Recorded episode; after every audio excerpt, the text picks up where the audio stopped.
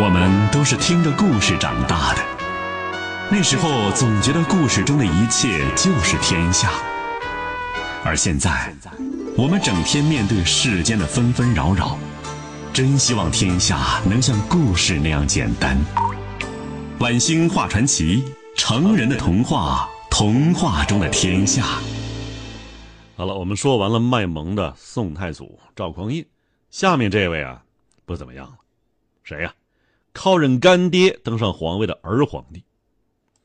熟悉历史的人都知道啊，中国历史上有一个遗臭万年的皇帝，千百年来他的名字一直被钉在历史的耻辱柱上，同卖国贼、罪人等联系在一起，被人们呢是唾弃鞭笞。他就是啊后晋开国皇帝石敬瑭。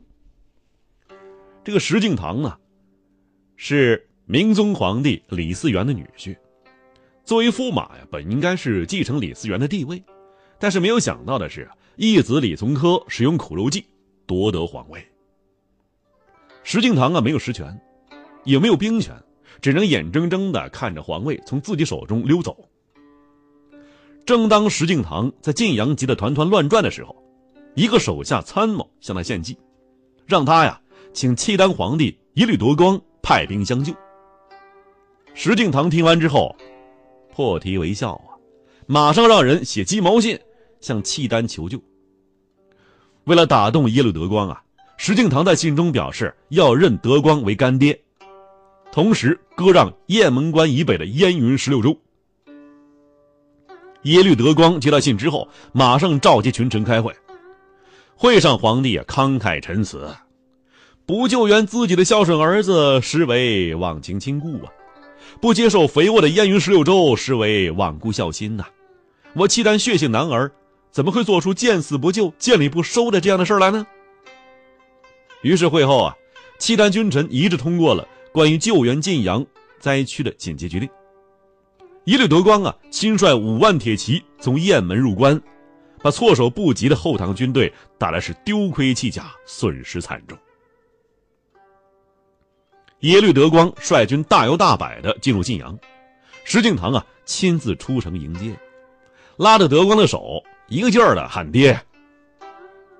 耶律德光慈祥的看着这位比自己大十几岁的儿子，以无比关心的语气说：“呀，你老爹我奔波了三千里来救你，总算没白跑一趟啊！我看你外貌和气度不凡，够得做上一个中原之主了，我就封你为皇帝吧。”石敬瑭啊，听完之后是喜出望外，假惺惺的推辞一番，也就不再谦让。于是耶律德光正式宣布石敬瑭为皇帝，试用期一年，这还有试用期呢。石敬瑭称帝之后啊，立刻把燕云十六州打包发给了契丹。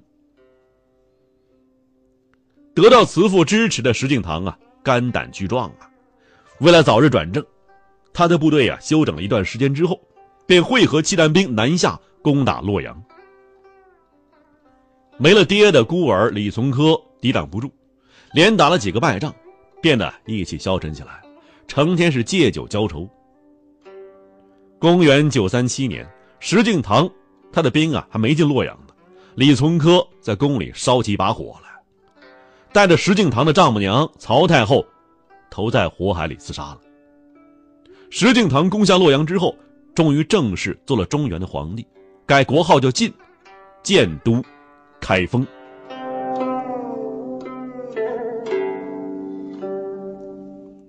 如愿以偿做了皇帝的石敬瑭啊，对耶律德光自然是感恩戴德。他把契丹国主称作是父皇帝，称自己是儿皇帝。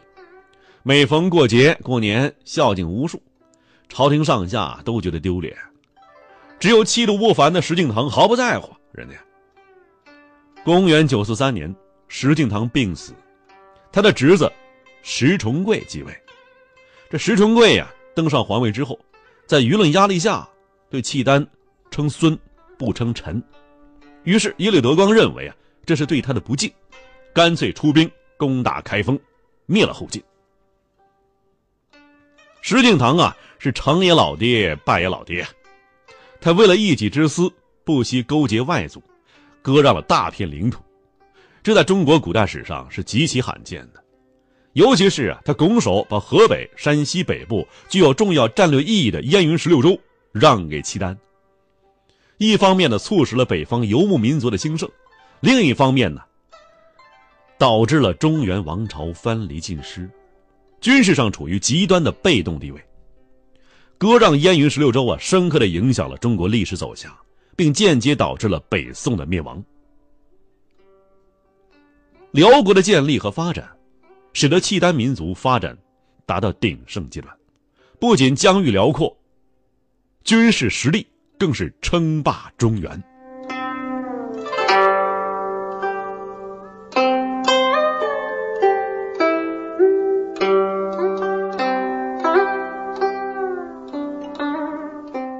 接下来呢，咱们说说第三个特立独行的帝王——完颜阿骨达，不会跳舞的武林高手。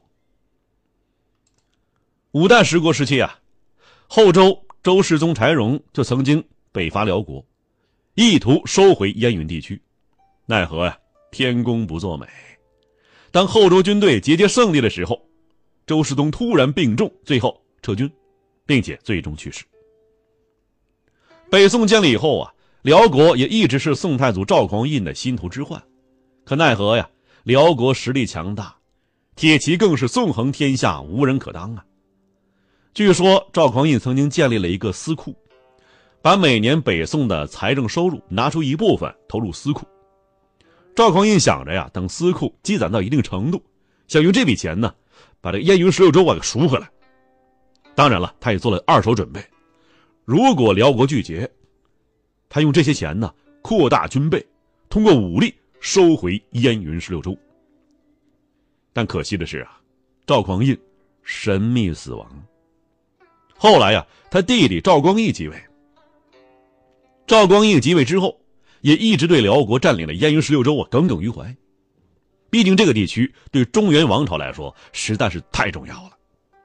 失去了燕云十六州，就等于中原王朝完全暴露在北方游牧民族的视野之下，已经无任何险关可守了。于是，宋太宗赵光义就曾数次北伐，奈何最后也都是失败而归，最后啊，连命也搭进去了。后来，辽国呀，经过萧太后和汉臣韩德让的治理，辽国又进一步强大。最后啊。萧太后更是率大军南下攻宋，最后在澶州城下与北宋达成了澶渊之盟，这也使辽国南方彻底安定下来了。这一下啊，双方啊，一个北宋，一个大辽，安稳了一百多年呢。想当年呢，辽国称霸一时，就连后来叱咤风云的女真部落，也不得不成为辽国的附属国。转眼间，辽国最后一位皇帝天祚帝登场了。这位老兄一点也不比宋徽宗差呀，吃喝玩乐样样精通，把整个辽国弄得乱七八糟。当时啊，女真作为辽国附属啊，是要年年向辽国进贡的。公元一一二一年，一年一度的鱼头宴举行了，就是啊，这个天祚帝把开春以来钓上的第一条鱼啊，做成鱼宴。然后呢，与归属辽国的各首脑来进行分享，这其中就有女真部落代表完颜阿骨达。按照惯例啊，各部首领会依次向天祚帝供奉一些土特产，然后还要像舞女一样，给辽国皇帝跳舞助兴。看来呀，做个部落首领也不容易，你还得会跳舞。当然，我们现在觉得呀，看几个大男人跳舞没啥意思。但当时，哎，这是传统，是辽国国主作为宗主国地位的象征。天祚帝啊，不是喜欢看这个男人跳舞，更多是享受一种四方为孙的精神满足。这各部落首领啊，不敢怠慢，依次贡献特产，然后跳舞。但是轮到完颜阿骨达的时候，他严词拒绝了天祚帝跳舞的安排。虽然他知道啊，如果这样，他会有杀身之祸。当时场面十分危险，天祚帝已经有杀意了。他觉得完颜阿骨达呀，非池中之物，要杀之而后快。但是这时候，跟随天祚帝的辽国重臣萧凤仙，却劝天祚帝。他说：“完颜阿骨达是个粗人，不懂礼仪也属正常，不要和他一般见识。”就这样啊，最后完颜阿骨达才安然回归，度过一劫。